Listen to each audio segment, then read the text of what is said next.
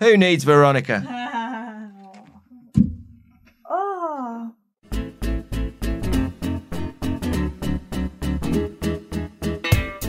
Hello, everyone. My name is Simon Hunter. I'm the editor of the English edition of El País, and this is. ¿Qué? A podcast from El País that likes to roll around in the mud of the Spanish current affairs. Whether you're downing a copa, a caña, or a carajillo, we are here for you. Confiad en nosotros. So sit back, relax, and let us break down all the Spanish stories that make you say, Is it true that every time you watch Telecinco, a book commits suicide? Te voy a decir una cosa, de mi demanda me preocupo yo. As ever, I'm here with my beloved colleague Melissa Kitson. Hi there. Hello, who is learning when the laugh comes after a, a joke or a, an attempted funny line. Uh, Melissa, we're record. This is very odd. We're recording very early today, so you haven't had your cup of coffee. I have not. Are you coping?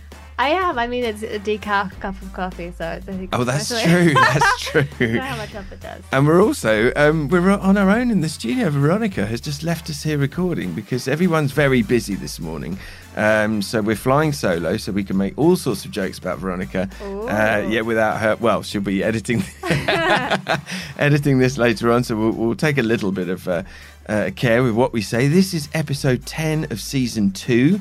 Uh, just a few more episodes before we break for the summer. The news certainly isn't taking a break, though. It used to be that we were we're sort of heading into silly season, but uh, plenty going on.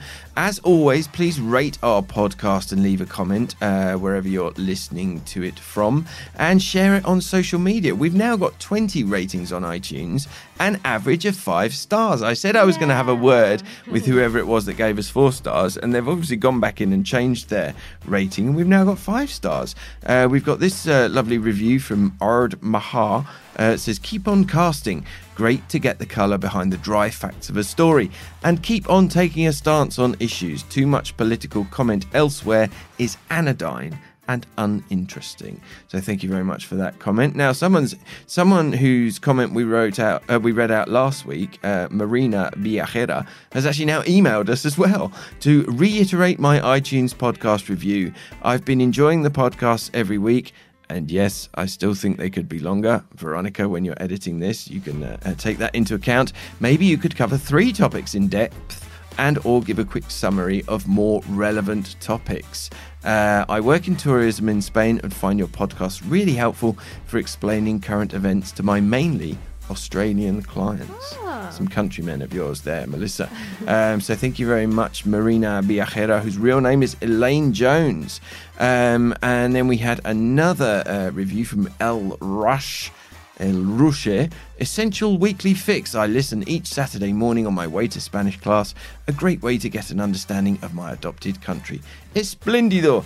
And we've heard from Senora Wright, who we hadn't heard from for a while. She tagged us in a, a, a tweet saying uh, about last week's episode. This episode is a must to get you up to speed with current politics in Spain and La Mañana case. I think she meant La Manada case. And that was a message to her students, important for Unit 3. So, hello, Senora Wright, and hello to your students. Uh, we got a lovely tweet. You can tweet us with a hashtag K Podcast from Shane Enright. He said, Your podcast is a weekly, witty, timely, intelligent, and hugely fun take on Spain.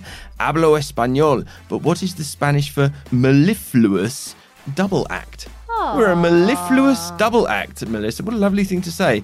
And uh, oh yes, at this is Orteg, can we have longer episodes? Well, this you know, if this is what the people want, uh, Veronica, what are we going to do? And he says, Qué is addictive journalism. He also adds in a second tweet, after your return from your summer break, can we have an update on Franco's whereabouts? Uh, as usual, uh, I suggest we defer to Chevy Chase uh, for news about Franco. This bulletin just in from Madrid, Spain, comes the word that Generalissimo Francisco Franco is still dead. And Shane signs off un abrazo viril y saludos a todos. Of course, un abrazo viril is very much the property of friend of the show, Chris Thompson, who sent us a, a rather a tetchy email this week. He said, uh, You two have obviously become Spanish, complaining about the heat. We were having a little bit of a moan about the heat. He said, he says, good grief, people came out of the warm bits of Africa. I'm not quite sure what that means, Chris. He says, We're in Spain, it's a bit warm, and isn't that a surprise?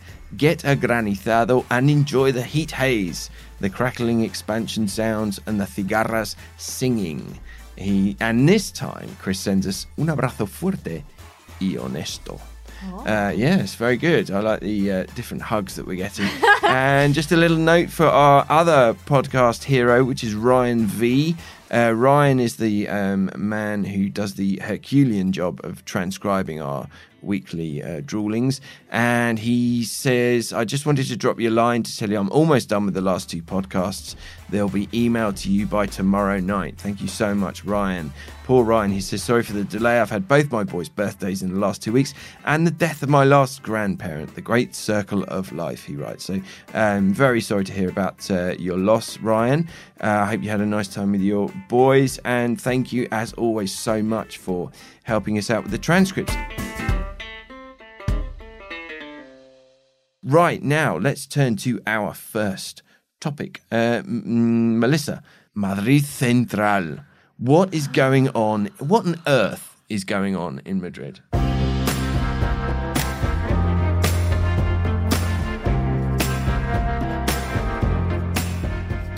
I know, it's so sad.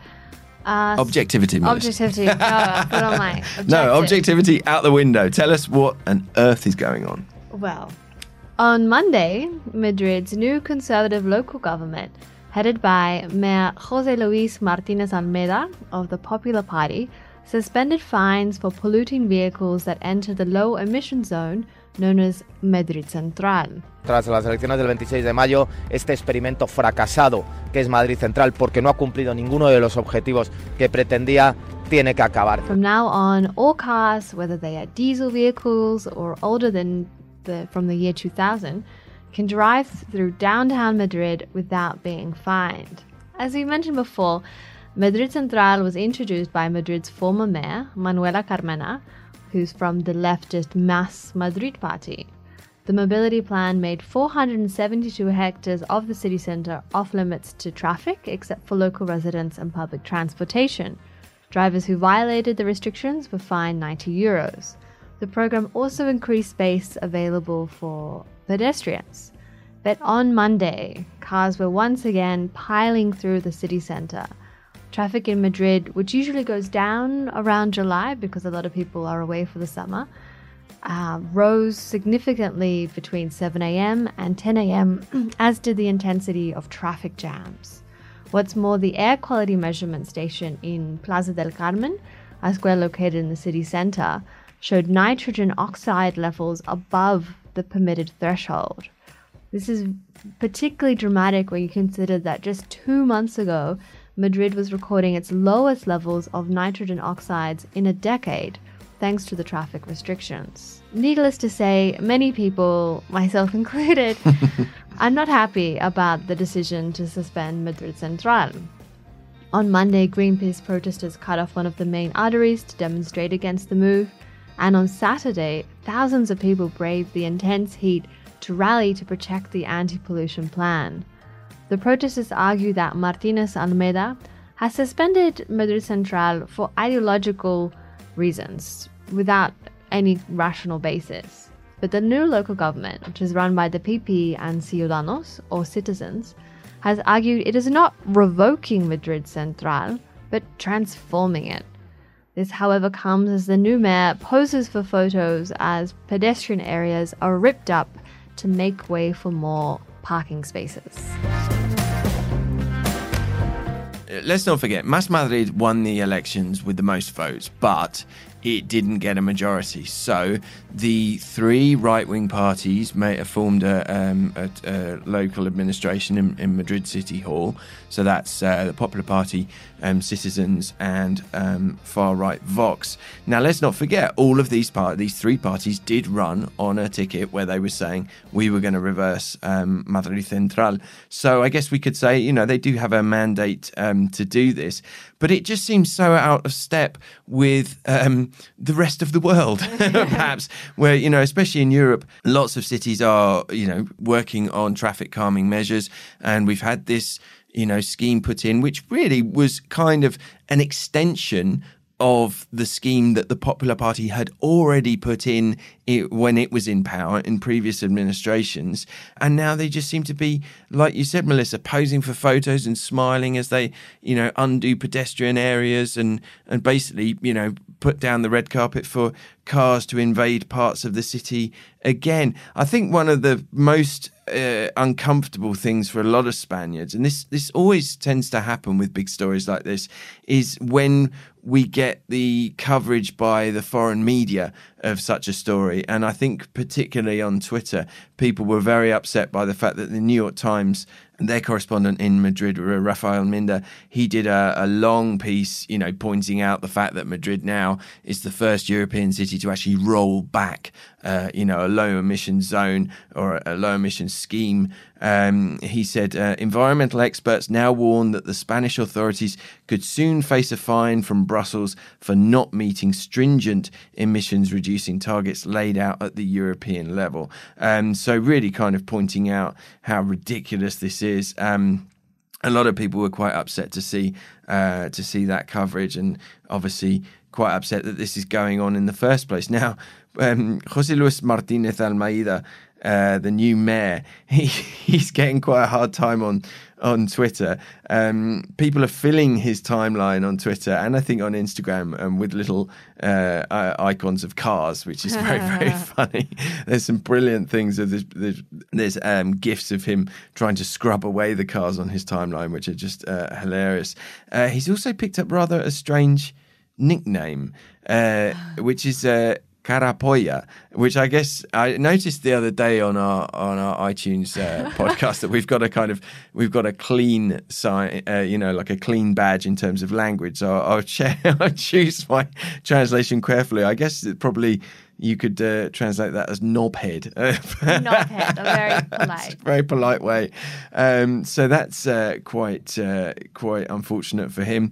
Um, so let's see what happens. Uh, you know, if this is going to be a vote winner or if this is actually going to be uh, something that works works against the popularity of, of the mayor. There's a viral movement at the moment on social media to, to, to send official complaints to the council via the website, which a lot of people are doing. So that will be very interesting. But I mean, you know, Almeida, he's talking about I've said on this podcast twice, I think, about how crazy it is that until recently you could drive through the Gran Via in Madrid. It's like the main artery through Madrid. Uh, I don't think any, you know, any other major city in uh, in Europe uh, is that the case where you could drive through such a, a, main road. He's talking about digging a tunnel under the Gran Via, uh, you know, to, to so that cars can pass underneath, which is just insane. It's like you don't need to do that. You know, there was one, you know, we buried the M30 ring road. That was a great idea because they built a park on top of it and everything, you know, mm. because people need to get around the city in a ring road. But I just don't understand why people feel that they need to drive right through the center of the city. I mean, you know, take another route, take the ring road, go mm-hmm. outside. It, it, it just seems, it just seems absolutely crazy.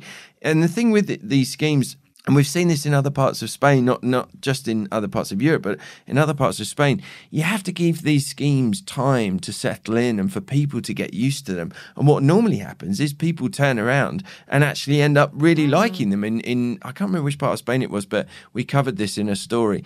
Uh, uh, you know, they put in a, a sort of really um, you know widespread um, traffic calming zone, and people were, you know, up in arms about it to start with. But then they were asking for it to be extended to further parts of the city, and oh no, let's put it in all of the city because people ended up preferring it. And that business association, the Plataforma de los Afectados de Madrid Central, you know, they were dead set against it. They were the businesses that saying, oh, this is going to really uh, mess everything up for us. They've already done a U-turn. They've, they've, you know, already softened their stance. They're saying, well, no, we don't want the end of, you know, Madrid Central. They suggested maybe we just change the name. It's just like, oh, for goodness sake. So it seems I would suggest that the uh, the city uh, the city hall has really kind of got ahead of themselves here by um, doing what they're doing. But um, uh, you know, as we've mentioned, mm, the decision as to exactly what's going to happen with it has not been taken yet. So, so let's see what happens. We'll be keeping an eye on this uh, over the next couple of weeks, and definitely we'll come back to it after the summer.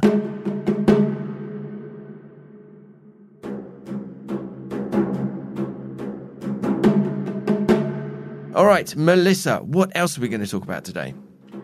Well, I have a very strange story. But perhaps my favourite story of the year so far. Let me. I'm not even sure how to begin the story. but, okay. So it, it begins several months ago when a 52 year old Spanish woman and her 20 year old daughter were swindled out of 60,000 euros by the mother's partner. The women wanted to do something to get the money back, and the daughter mentions this to her partner, and he somehow convinces her that he is in fact a secret service agent and could help them out. He comes up with a plan to locate the man, then kill him and harvest his organs.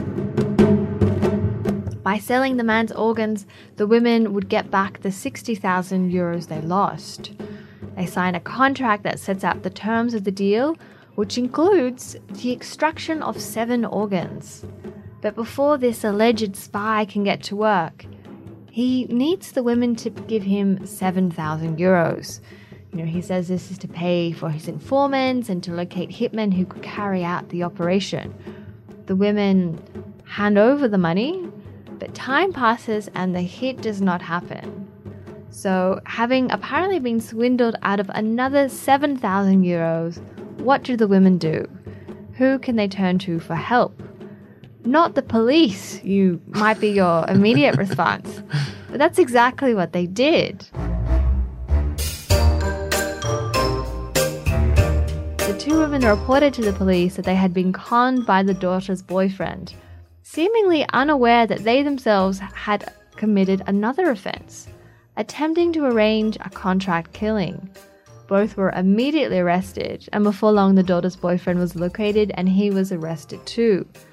The three have since been released with charges and are waiting to be called to court. The target, meanwhile, is alive and well. I mean, you know, normally at this point I'd offer my, my sort of analysis, but just what on earth can you say about that story? The, the reactions to this story was fantastic on social media. People saying, right, that, yep, there's the there's a film script right there. and it, the one the one thing that always kind of makes me really kind of puzzles me about these stories is so the women lost sixty thousand euros to the first swindler, and then they paid the hitman another seven thousand euros. Was that right? Um, so. Where on earth did they get all that money? I know. They're clearly not making good business decisions. exactly. If you're silly enough to do something like that, then how did you end up with sixty-seven thousand euros in the first place? That's what I'd like to know. So that was our that was what our real Qué story of last week.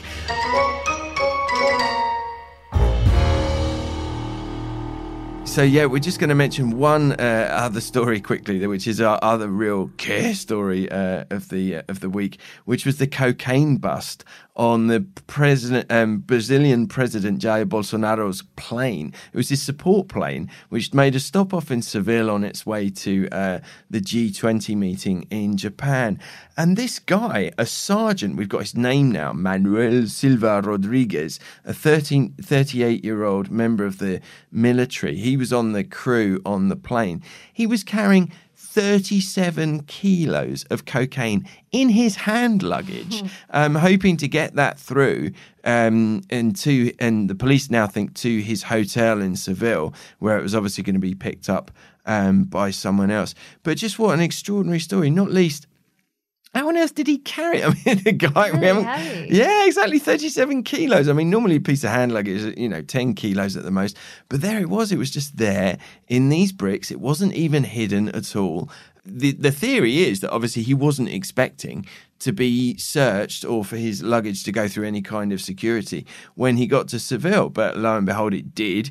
Uh, the police immediately found it, and he is now languishing in a Seville jail. Now, Bolsonaro has this kind of, um, you know, bit of a reputation as a, as a, as a sort of hard man of Brazil, and and he since said that he's only sorry that uh, he didn't get picked up in Ind- Indonesia, where he would have Oh. Put to death. A Brazilian uh, drug smuggler was already uh, put to death in um, 2015 in Indonesia when he was caught with uh, 13 kilos of, of drugs. And now, obviously, Spain has no kind of death penalty or any kind any such uh, harsh punishment. So this guy's um, facing a long time in prison, but no such uh, no such harsh punishment. But um, yeah, go and check it out because the El, El País uh, has got the ex- exclusive photo of the haul of Drugs. Um, sitting there in this man's black uh, hand luggage. Um, pretty unbelievable story that uh, certainly caught our eye last week.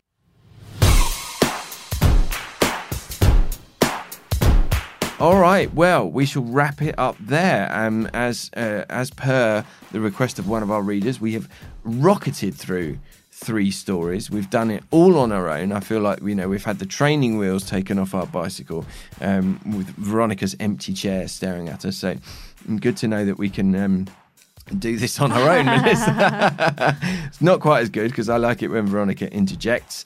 But uh, all right, my name is Simon Hunter. I'm Melissa Kitson. And this was ¿Qué? A podcast that tries to explain what happens in Spain to those of us who sometimes get a little bit lost in translation. This is an El País production. It was recorded right here in the El País newsroom, all on our own. You can listen to it on your favourite podcast app. You can also request it via Alexa, Siri, or your Google Assistant. We'll be back next week with a brand new host of issues. Thank you for listening. Adios. Ciao.